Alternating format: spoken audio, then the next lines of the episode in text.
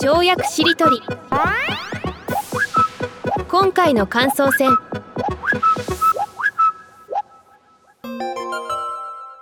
今日いい感じでしたね、また。なんか、ね、脱力、一番脱力してたかもしれない。あー脱力度は一番だったんじゃないですかね。なんか冒頭で西条さんが脱力してたのがすごいいいペースを作った気がする。うん。カレーの効能がね、カレーの効能に、カレーの影響を受けました、すごく、私もいい。スパイスが効いたってことですね。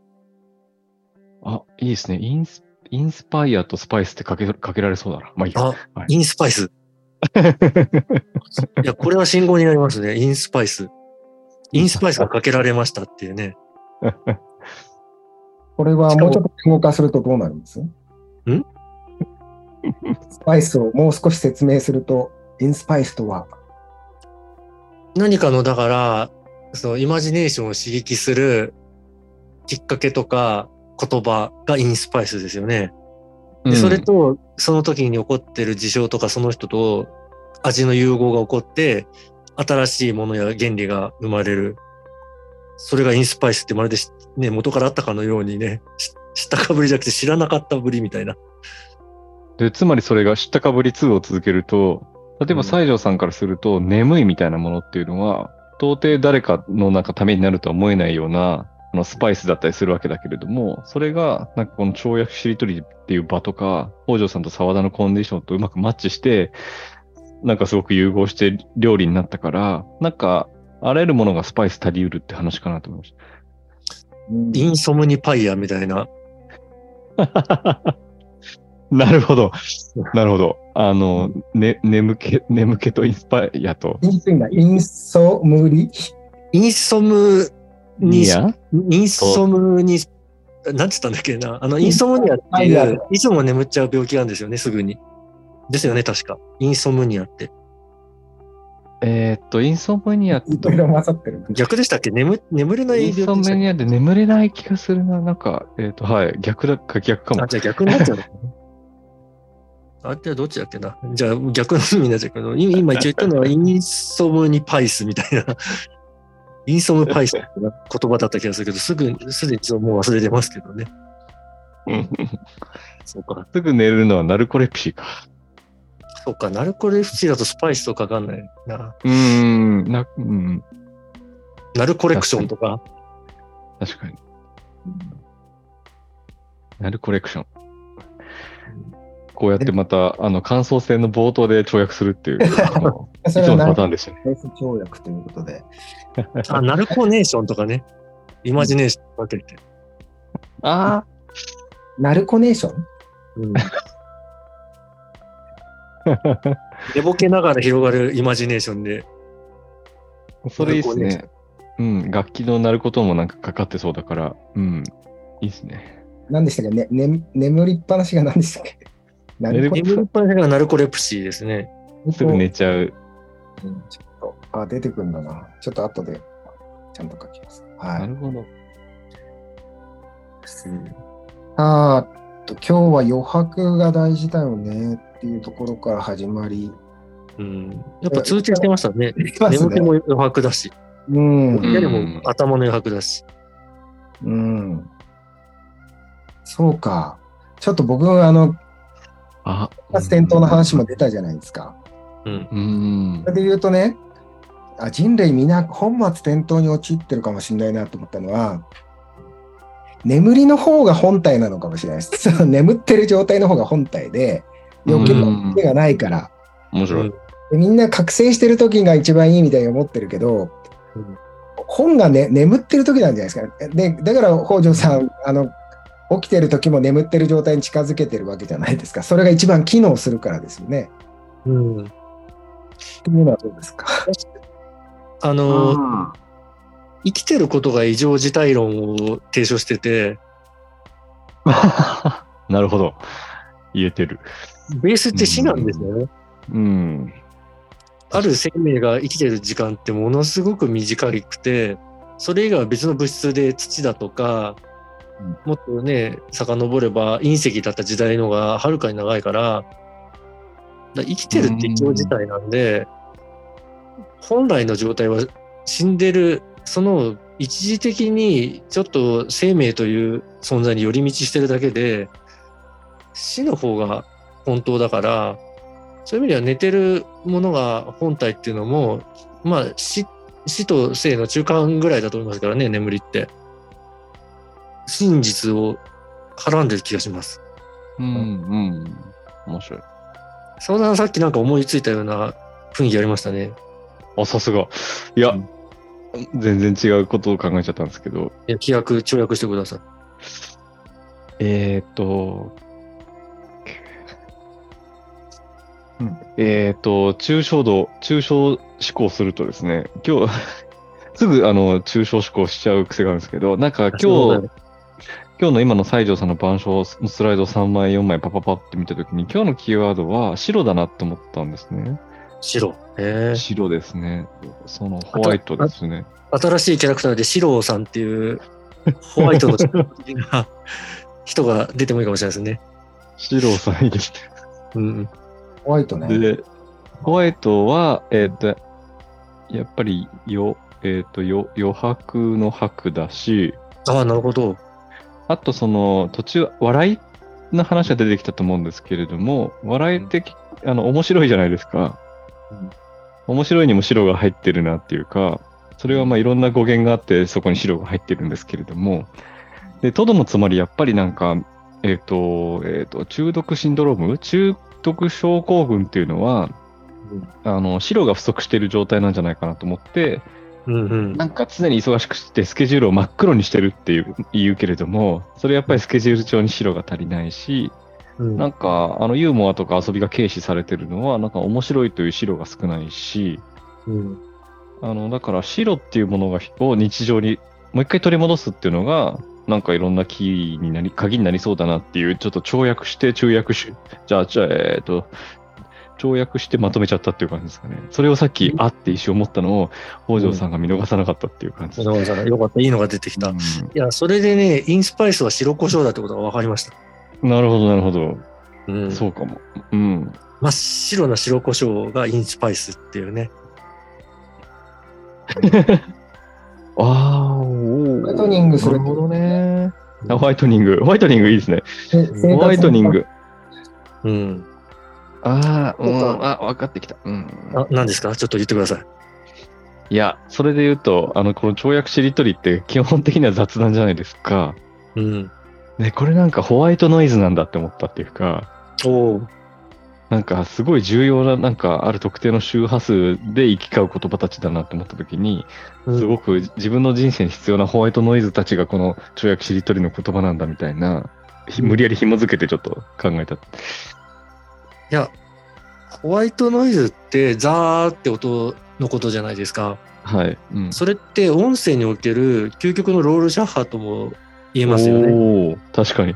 本当。だから、うん、以前、あのーシャワーとか風の中で創造性が刺激されるって話をね、したと思うんですけど、うーん。ではホワイトノイズロールシャッハ状態とも言えるから、うん確かだから、その、インスパイスの話になってくるんですよね。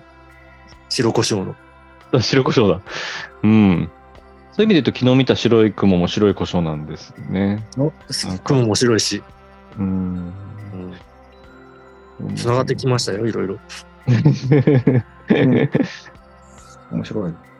すごい、こうやって板書を書いていただいて、パラパラっとスライドめくると、こういうなんか、こういう視点に立てるから面白いですね、やっぱり。うん、合ってるかはさておき。うんホワイトニングっていう、だから言葉も、今使われてるよりも、もっと拡張した定義で使えそうですね。いや、そう思います。日生活をホワイトニングするとか。うん。確かいい、ね、状況をホワイトニングするとかね。いいですね。自然っていうのもホワイトに、ホワイト、ホワイト密度が高いというか、うん。ホワイトノイズみたいなホワイトシーンが広がってるから、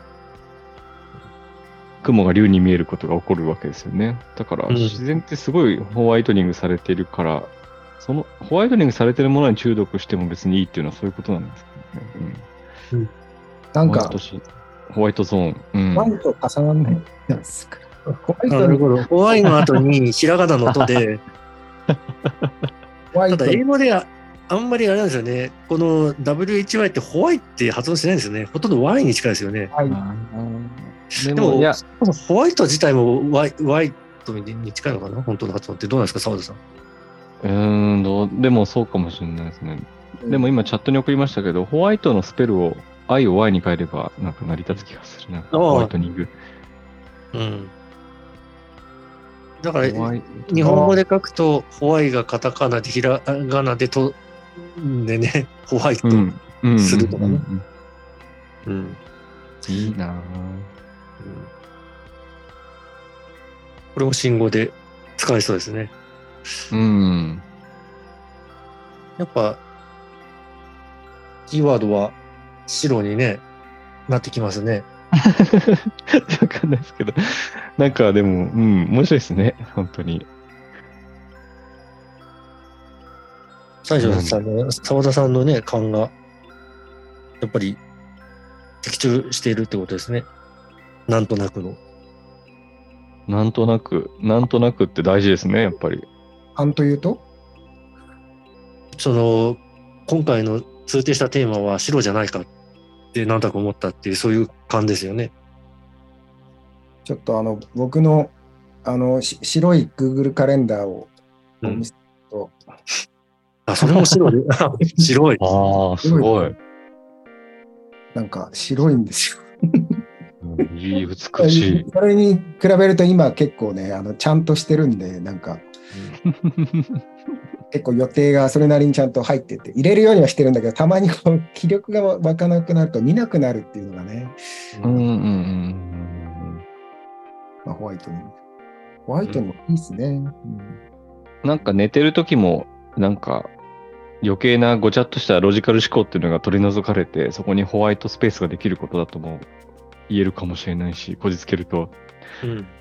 だからホワイトな時間とかホワイトな空間とか、うんホワイトな関係とか、ホワイトな感情とか、そのあたりが今すごく軽視されている気がするので、そこに目を向けるだけでなんか、生き方が変わりそうな予感がしますね。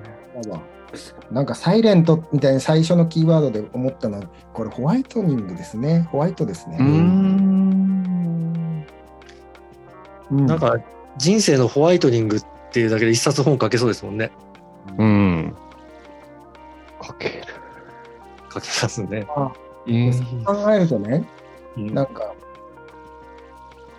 ここここ最近、まあ、先週ちょっと自分的には忙しすぎて、授業がほ本当立て続いたんで、だけど今なんかな何もできてないなと思うんだけど、ホワイトニングしてると思うと、なんか何もできてなくてもまあいいかっていう感じがします。うん。うん。いや、で意味あるんですよ。そう、そうなんですよ。うん、僕もそう。いやなんかちょっと下のい 娘がね、まあ、保育園の娘が、なんか昨日、パパとか、ゲームは時々しかやらないって言ってたのに、最近ちょっとやりすぎてないとか言ってて、これ逆だよ。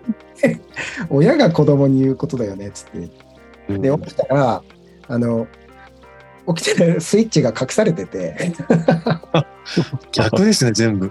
全部逆で、まあ、あの、娘の、上の娘がやりすぎて僕が隠す時もあるんだけど、今日は隠されてて、いい話だな。知ってくれてありがとうって感じで、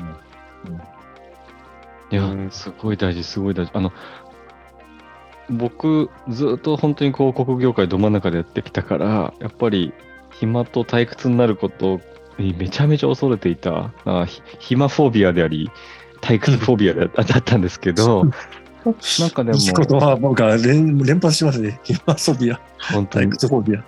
うん。でも今、あの、僕、僕が生み出してるアイデアってほぼ暇な時か退屈な時なんですよね。それか、眠い時とか眠れない時とかで、うんだから逆逆じゃんって思ったっていうか、忙しい波に揉まれてる方がいいパフォーマンス上げられると思ってたんだけど、真実はもう真真反対にあったっていうことに気づいて、うん。なんかそこから結構怖くなくなったというか、うんで、むしろ積極的に仕事をむしろ断って、うん。もうほぼあのホワホワイトニングされた毎日を過ごしてるっていうか、でもそれが100%ホワイトだと、やっぱりなんか調和が取れていなくって、なんかホワイト状態に置かれて、そこでなんか得たものを何か還元する現実世界みたいな足場みたいなものをいくつか持っておきたくて、個人的なんですね。自分のなんか心の安寧を考えたときには、その足場がないとダメなので、だから今のバランス、ホワイトバランスが90%ぐらい、ホワイトの割合が90%ぐらいで、そこでなんか、あの、獲得したものを持ち帰る足場みたいなものも複数持って、10%ぐらい持っておいた方がいいっていうのが、なんか最もなんか自分が、あの、リラックスして力を発揮できるなって分かってきたですね。でもそれが、こういう話をすると、もせっかくなんかスキルがある中、もっと働けばいいのにみたいな、すごい言われるんですけど、いやいやいやいや、あの、それは過去やってきたんだけど、うまくいかなかったんだよね、みたいな。うん。だからホワイトをみんなが取り戻していくといいなっていうのは一ビジネスパーソンとしても思うところはありますね。私、あの、上達論に、天才は余裕があるっていう言葉を書いたんですけど、それそういうことで、あの、簡単に言うと、実験スペースがたくさんあるから、だから、その分、人より発明できて、で、飛躍できるっていう。でも、ホワイトを埋めちゃうと実験スペースなくなっちゃいますから、だからそこの大事さに気づくっていうのは、やっぱり、その、物事を認知してる掌握の領域が広くないと、だからもうオセロみたいなもんですよね。黒がいいようんが、本当はその外側の盤面には白がたくさんあるんだよっていう、ひっくり返るんだよっていう。うんいや、さっきね、あのホワイトバランスっていうのもいい言葉だなと思ったんですけど、だからまさに僕にとってのこの跳躍しりとりはその足場に当たる部分なんで、まあ、なんか、あちょっとややる気が、仕事はやる気が出ないなと思ってたけど、自分の中でこれ仕事じゃないんですよね。遊びなんで、うん。大事な遊び忘れてたって感じで、うん速攻で来た。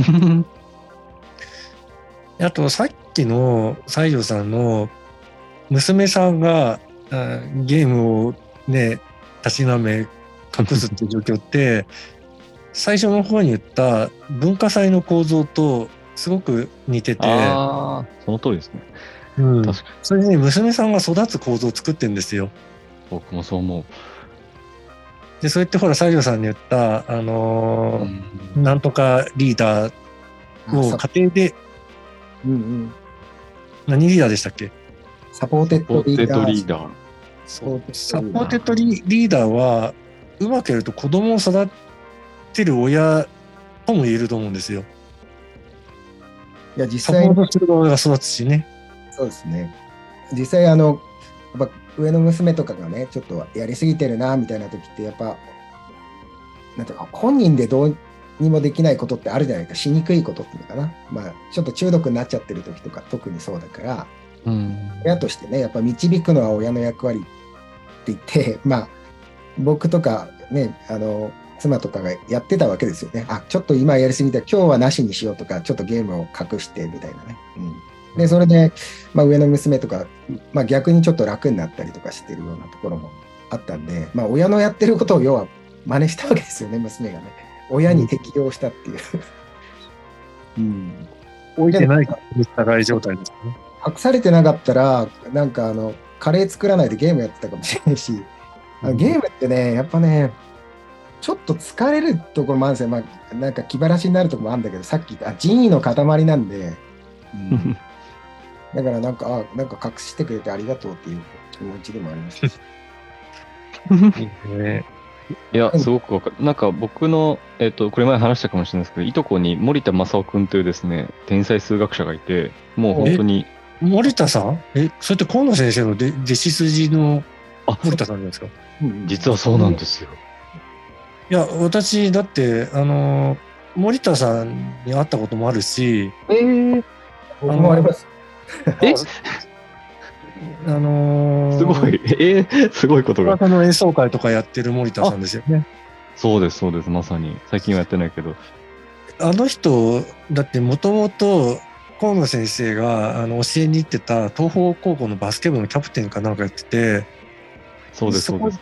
で、身体の面白さに目覚めて、で、そこからね、どんどんどんどん、その、数学のうん道とか、普通ではないね、経歴で、確か東大で初めて、なんか文系で入って理系かなんかに変更した人みたいなね、そういう人ですよね。みたいなもんです、森田さんって私も。その、森、正雄くんって僕はいとこなんで呼んでるんですけど、そうなんですか？はい。正雄くんってやっぱすごいじゃないですか、今の話聞くだけでも。で、そうですね。はい。で、ある時、正月親戚集まった時に、正雄くんのお母さんに聞いたんですよ。その、で、どちょっと一回止まっていいですか？あのはいあどうぞどうーぞあどうぞあどうぞ天才家系じゃないですか、沢田家。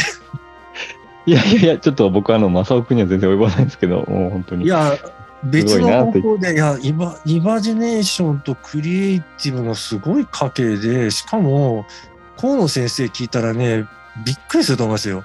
沢田さんのことはほら、解説書いてもらうとか、あと沢田さんを通じて調達路を紹介して西条さんとつながったとか、散々話してる沢田さんが、森田さんのいとこってね、河野先生ぶっ飛ぶと思いますよ。僕、森田さんとお会いしたのって、池田清子先生のゼミに、初めて河野先生に来ていただいたときに一緒にあの参加された名前はしてたんで、そこで話してみたいな。そう、池田さんともだからね、つながってるはずで、あの、養老たけしさんの、あの、うん。会ですごい仲良しだけ集める養老新年会とかあるらしいんですけど、うん。河野先生はもうどんな予定をしても行くぐらい楽しみにしてて、うん。うん。そこに森田さんも河野先生の紹介で多分参加して、池田さんもそこ出たりしてんじゃないのかな。うん。あと、独立数学者とかなんか名前が、何だったかな。うん。なんかそんな、そうです、そうです。独立。独立研究者ですね。うんそうです。独立数学者です。数学者うん。それも、そう、河野先生とね、この日の学校っていうワークショップずっとやってて、かなりね、その、独自の道を歩く。だから既存の、例えば数学者ルートとかじゃなくて、行くうん背中を彼は押されてる要素があるはずだから、関わりはね、むちゃくちゃ深いので、ちょっと不思議なご縁なので、さっきのね、話の腰をもう思いっきり意図的に折りましたけど、ちょっと続けてください。いや、いいですね。いや、まさか皆さんが知っていて、そして繋がってるとは思わずに話を切り出したんで、あの、うんこの、面白いなって思いながら聞いてて、そう、だから、正雄くんとも、なんか、たまに一緒に登壇したりとか、僕がラジオ番組やるときには、JA 部でたまに出るときにはゲストに来てもらったりとか、そういう仲なんですけど、そうなんですよね、正雄君。そうなんです。で、で、で、話を戻ると、正月親戚で集まった時に、もうどうやったらこんな凄まじい正雄くんが生まれる、あの、育ったんだろうっていうのを、正雄くんのお母さんに聞いたことがあって、ていうか、その親戚の集まりもすごいですよね。正雄君と智弘君がいるってね。正雄くなんんか、と食べるあら、地のアダムズファミリーみたいな、すごい会合だなと思いますね。あの、ファミリー面白いですね。いやいや、あの、普通の正月の親戚の集まりなんですけど、そしたらそのお母さんが、あの、頼ってたっていう一言言って、正雄くんが、もう多分3歳とか4歳とか幼い頃から、正雄これどういうこととか、あの、すごく難しいことも含めて、これってどうやって動かすのとか、この、このこのなんか言葉ってどういうこととか、全部正雄くんに頼って聞いていたってお母さんが言ってたんですね。なるほど。だからそれは全部話つながるというか、西条さんの娘さんがゲーム機を隠す話と、北条さんがあのお話しされていた、その立場と役割を与えられることの大切さが、結局なんかその文化祭の準備であり、それがプチ企業の、あの、まあ企業の予行練習でありみたいな、全部その辺に、あの、心理があるなって思いながら聞いてましたね。うん。それはお母さんは意図的に頼る構造を作ってたってことですか？あの、意図してかどうかわかんないんです。感覚的かもしれないですけどね。なんか、目の前の子供を見ていたら、そうした方がその子にとっていいとも直感的に思ったとかそういう感じだと思うんですけどね、多分。いや、これね、もしかしたら究極の教育論に近いかもしれないですよ。頼るって。で要するに毎日が文化祭状態だから、逆転文化祭をやってることになるわけだから、それは知性にね、育ちますよね。なんかね、本当にそうだなと思って、うんその時にやっぱり寄りかかる親はダメじゃないですか。寄りかかっちゃうと、なんかああ、うん。ではなく、頼るっていい、なんか軸がありながら多分頼ってたんだろうなっていう、寄りかかってはいないというか。やり方っていない。ね。ああ、そっかそっかそっかそっか。うんそうだから、その、かってたら、彼みたいにはならないかなっていう。そうですね。本当に頼っちゃう毒親うんとは全く違う。それはもう武術と同じで、あの人の字はね、実は良くなくて、直立して手をつなぐアルファベットの H みたいな状態が大事っていう。だから寄りかかんじゃなくて寄り寄り添うって言ってるんですけども、面白いですね。ちゃんと一人で、要するに頼っちゃうと、相互依存で寄りかかり合いを強化し強化しちゃうんだけど、でも、森田家の頼り方は、お母さんの軸が立って森田さんの軸を立たせるために頼るっていうう、ん。うんいいな。うん H 型だ。うん。確かに人の字じゃなくて。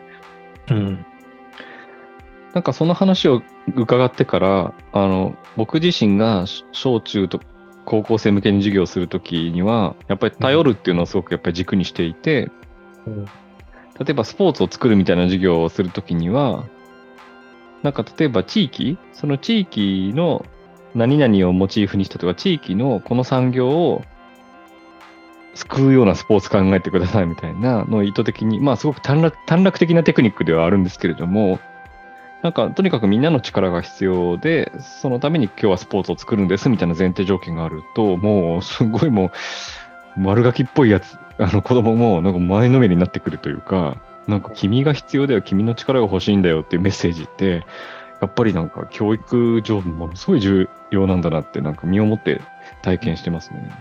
そうですね。西条さんの、だから、その、なんか理事のいない理事会みたいなもんで、私も、あのーメイン講師のいない合宿を一回やったことがあって、それは私がコロナにかかっちゃって、でも合宿が数日後に迫ってた時に、私なしで合宿やってみませんかって言ったら、全員から参加の回答が来て、うん。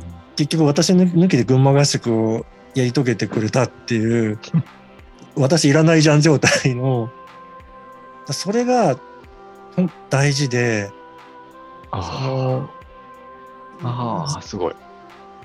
でね、思い出したのはね、あの、沢田さんの大先輩の糸井重里さんがもう昔ね、テレビ番組で、うん。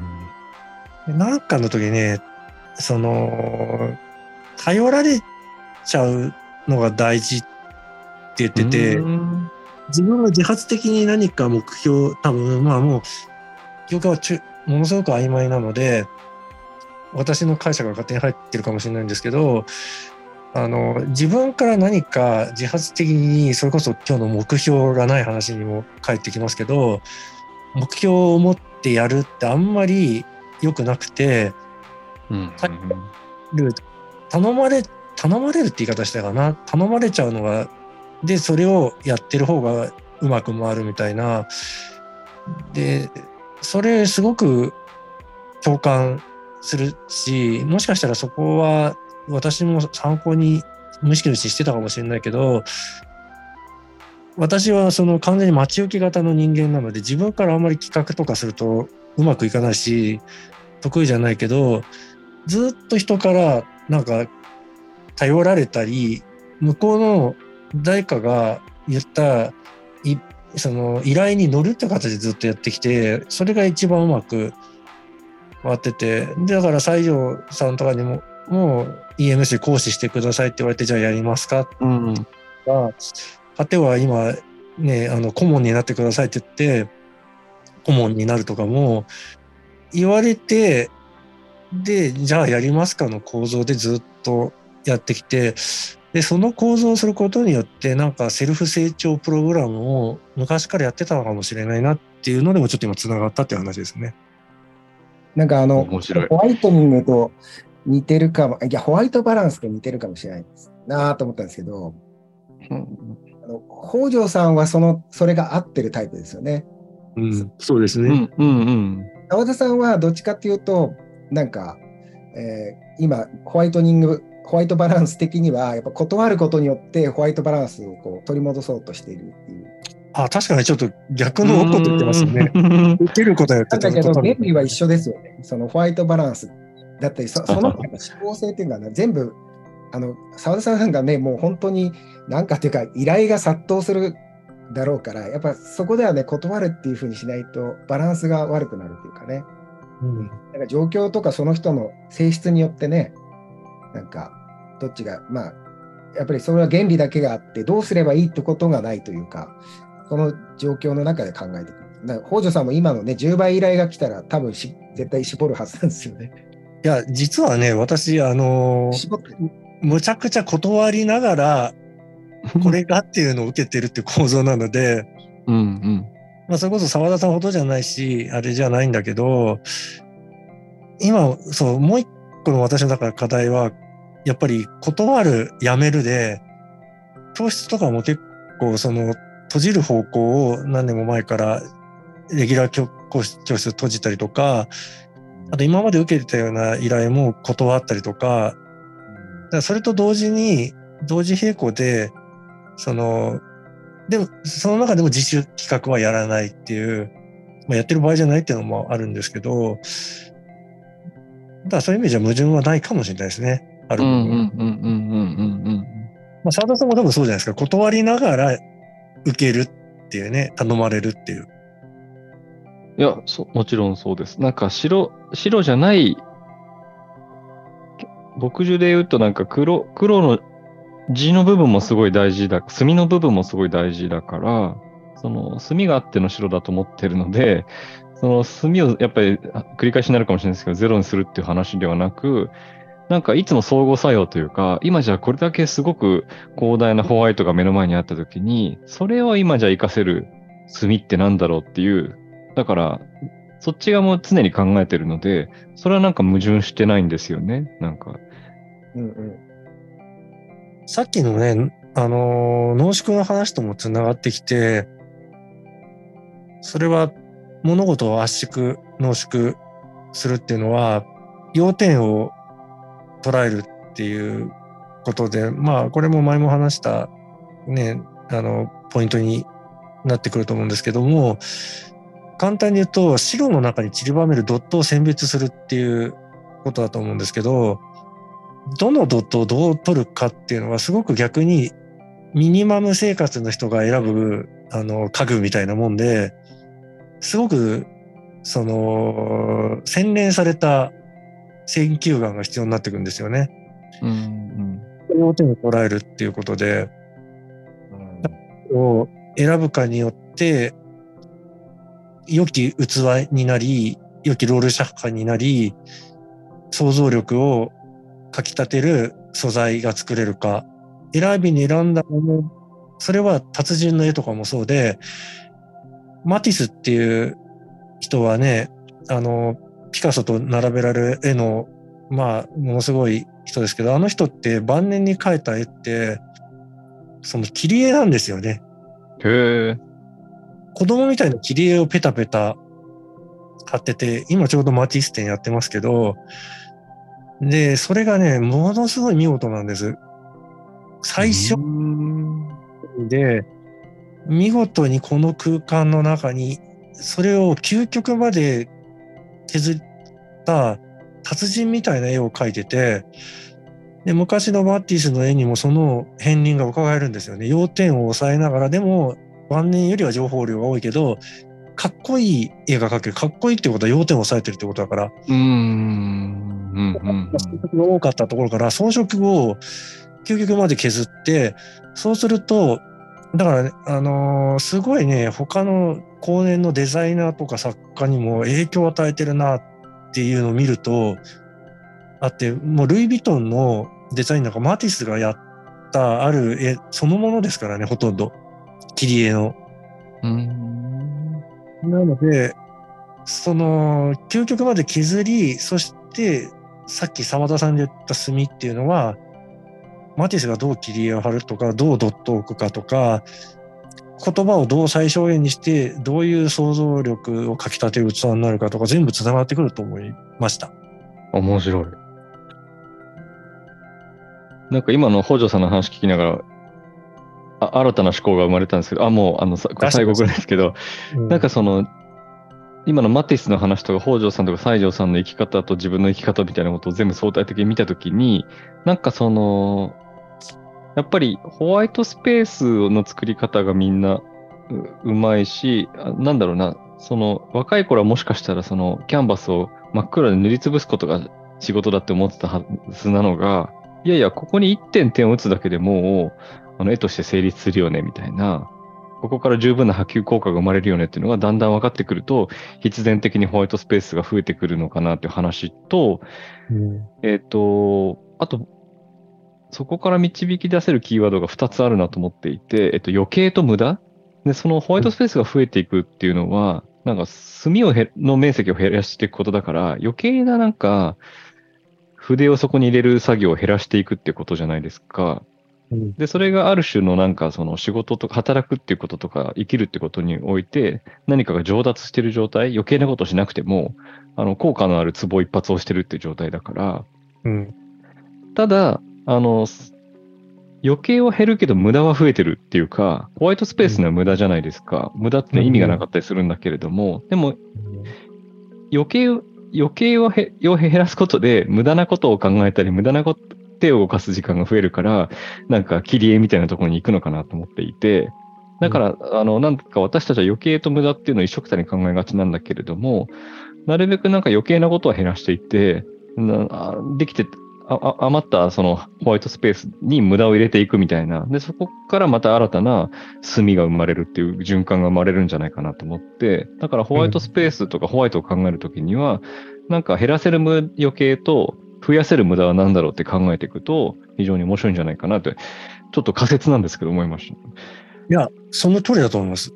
無駄って、その、自称小学の分母を果てしなく広げると、実は無駄じゃなくなった、なかったってことが気づくことが本当の無駄ですから、うん。無駄なものこそ必要っていう逆転現象が起こるんです。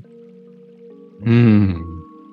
それは、要するに、こういう余白が広い視野で見たら、これだけイマジネーションをかき立てたり、人生を豊かにして、自分の人生の幸福、最大幸福度を高めるっていう意味では、実は無駄じゃないわけじゃないですか。うんうんでも、オセロの中央ばっかりで勝負してると、無駄に見えちゃうんですよね。そこしか見えてないから。うん。でもっと広い視野で見ると、これこそが大事だ。だから、全部小学領域の話で、狭い小学領域の中では、これは、その、無駄だって思われてるものの世界で見ているか、もっと広げた中での、広い概念での無駄を見てるかの話なんですよね。うん。だ結局、小学領域の話だと思います。小学領域の話っていうのは、だから結局ホワイト、ホワイトよりもむしろスペース寄りの話ですよね。うん。スペースをどれぐらいのスケールと尺尺度でもって捉えるかによって、全然考え方が変わってくるから、なんか、ああ、すごいな面白いですね。うん。なんかあの、北条さんはさっきの話もね、出ましたけうど、ん。海というのは、まあ、ニーズがあれば答えますよっていうね、なるほど。まあ、そこでも選別はしてるとは思うんですけど、なんか自分のタイプをね、考えてみると、あ僕あの、よく北条さんに西条さんは関心の人だからってね、言われるんですけど、うん。関心のないことは本当にできないんですよ。うん、うん、ですよね。できない。まあ私もそうですけどね。うん、うん。うん。だから、昔から自分がやってきたことって、なんか、例えば大学院の頃も、他の研究会出ても、もっとこうすればいいのに、もっと本質的な研究の場って作れるのになとかって思うと、どうもなんか面白いって思えなくて、自分で理想の場を作るっていうことをずっとやってきたなと思うんですね。うん。あるいはあのいろんな大学の非常勤講師とかもお願いされてたやつとかも結構それってなんか本当ご縁がないと受けられないので、みんな絶対手放さないんですよ、基本的には研究者って。まあ、プラスアルファの仕事でもあるんでね。けど僕うん結構ね、早々とね、もういいかなと思ったら、あの、誰、他の人に後輩とかの誰かに譲っちゃったりとかして、結構早い段階で非常勤はやらないみたいな感じで、もうななくしちゃったりとかね。もう要は、ぼ僕の場合、やっぱイニシアチブを持って、どっちかというと能動的にやりたいことだけで生活を作っていくみたいなことの、まあ、それが9でい一受け身の要素というか、まあ、例えば北条さんとか澤田さんみたいな人から誘われたらもう断らないっていう形でやってるかもなとかね。うん、まあそれも流れの中でやってるから自分の意思だけではないんですけどね。いや、そこのポイントは抑えてますよね。うん。西村さん、ここは外さないっていうとこうろをん。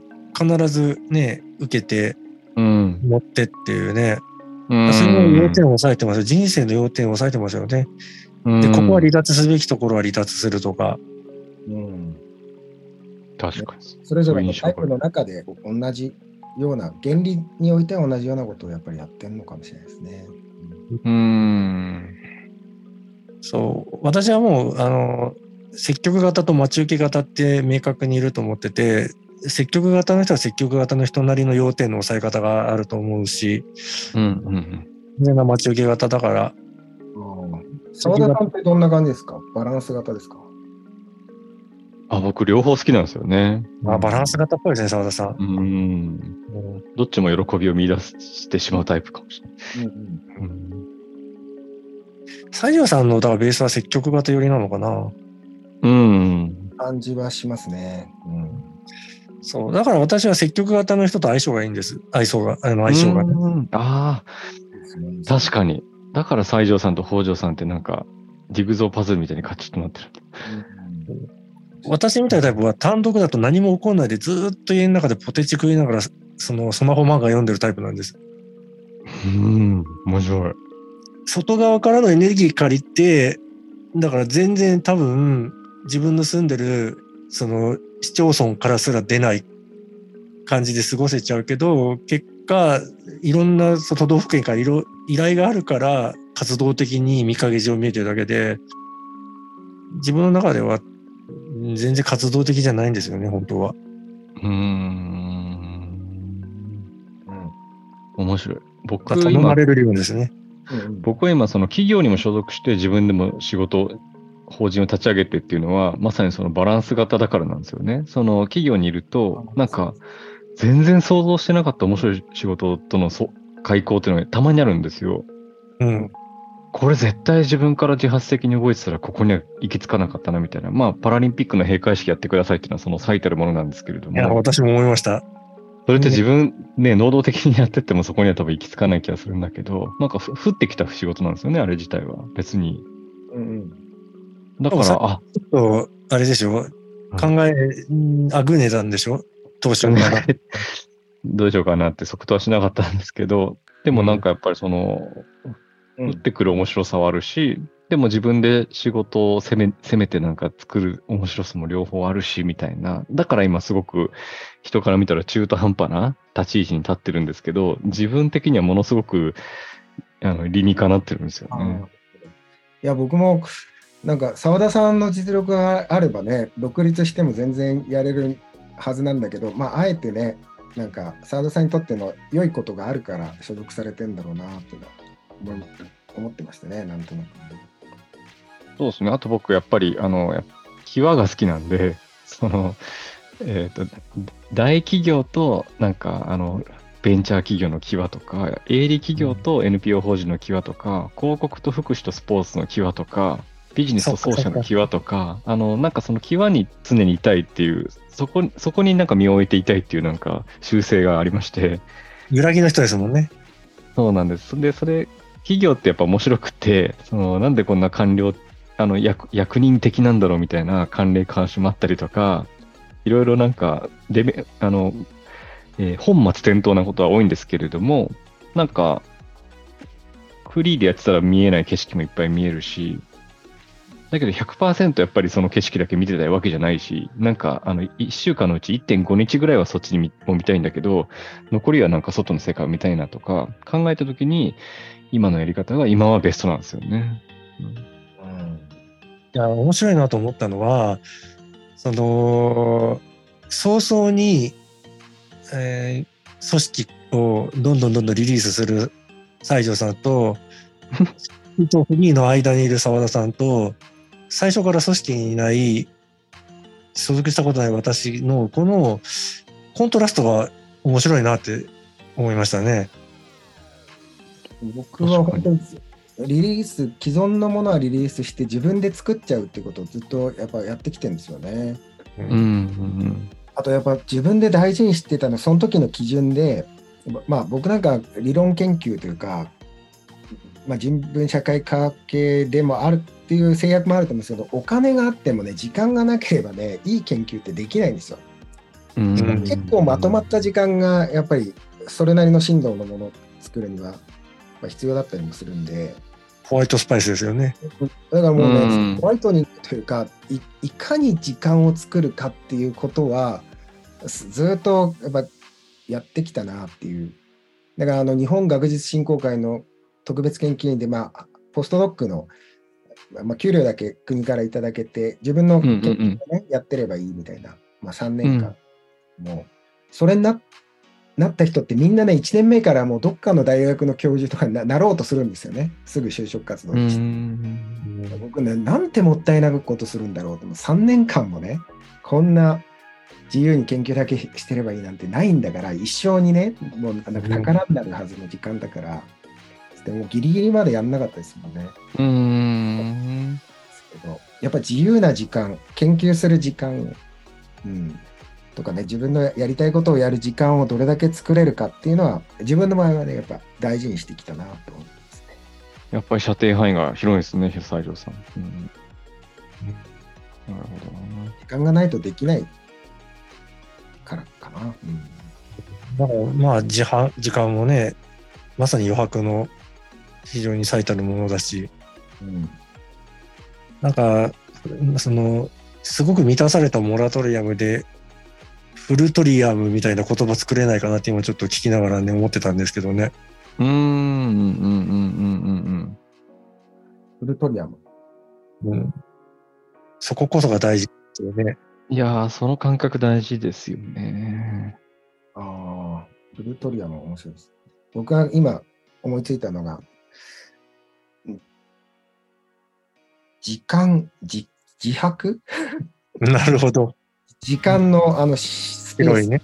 自白自白、空白、自白ってことですね。うんうんうんあとラッカーがあの仕事のあマネジメントで何か新しいことをやろうとした時にすべきことはまずい既存の仕事で大事じゃないものをとにかく廃棄すること。要は時間タイムマネジメントがまず最初だったんですよね。時間を空ける、うんうんうん時間が空かなければ何もできないっていう時間のホワイトニングですよねこれねああ、本当だ。しかも時間っていう言葉自体が自白っていう言葉みたいな字面ですね。よく考えたら間ですからね。確かに確かに。本当ですね。本当はね、つうん詰めてないですもんねうん。詰めてない。時の間ですからね。うわ、すごい。今、すごい映像が浮かんだ。なるほど。時の間、あ何が浮かんだんですか？どんな映像ですか？あ。いや、これは言語化できないですけど、ねあの、すごい。なるほど。うん。そうか。その映像化できないはずの時のがパカッとさらに開いたような感じですかね？そうですね。何に例えると分かりやすいんだろう。うーなんだろう。すごい。あの、マトリックスの、なんだっけ。アルゴリズムがバーってある広大な空間が全部白くてみたいなイメージというか、で、その中にポツンと3人が立ってるイメージが今湧いた。すげえと。なんか私は空間の裂け目の中に空間の裂け目があってその裂け目があって裂け目があってっていうのが時間において起きてるみたいな澤田さんの話聞いたらちょっとあありますねあ、間。ははは多次元的っていうかね時間にさらにだから時に間がさらにあるんだっていううんうん間の中があってね。うん、おーそうか。うん。なるすごい。そしてタイムオーバーを。はい。いや、うー、すごい。時間ゆえにね、タイムオーバーしてます。いや、なんか、眠く始まったけど、最後、すっかり覚醒しちゃいました、私。ビカッと。いや、そんな感じですかね。いやいやいや、もじゃあ、西山さん、締めのご挨拶をまた。う、いやーし、うん。なんかもう締めと言いながら、また次の思考が走り始めちゃってるんですけど、うん。一言ずつ。そうですね。そうですね。なんか、うーん。とりあえず、あの、うん。北条さんの新しい本を読んでください。以上です。はい。沢田でした。本庄さん、いつ出る予定でしたっけ？えっ、と、7月、だから、来月かな？ちょうどこれが配信された後、ようやくぐらいはね、これが配信される頃は直後ぐらいですね。ああ、じゃあちょうどいいかもしれない。うん。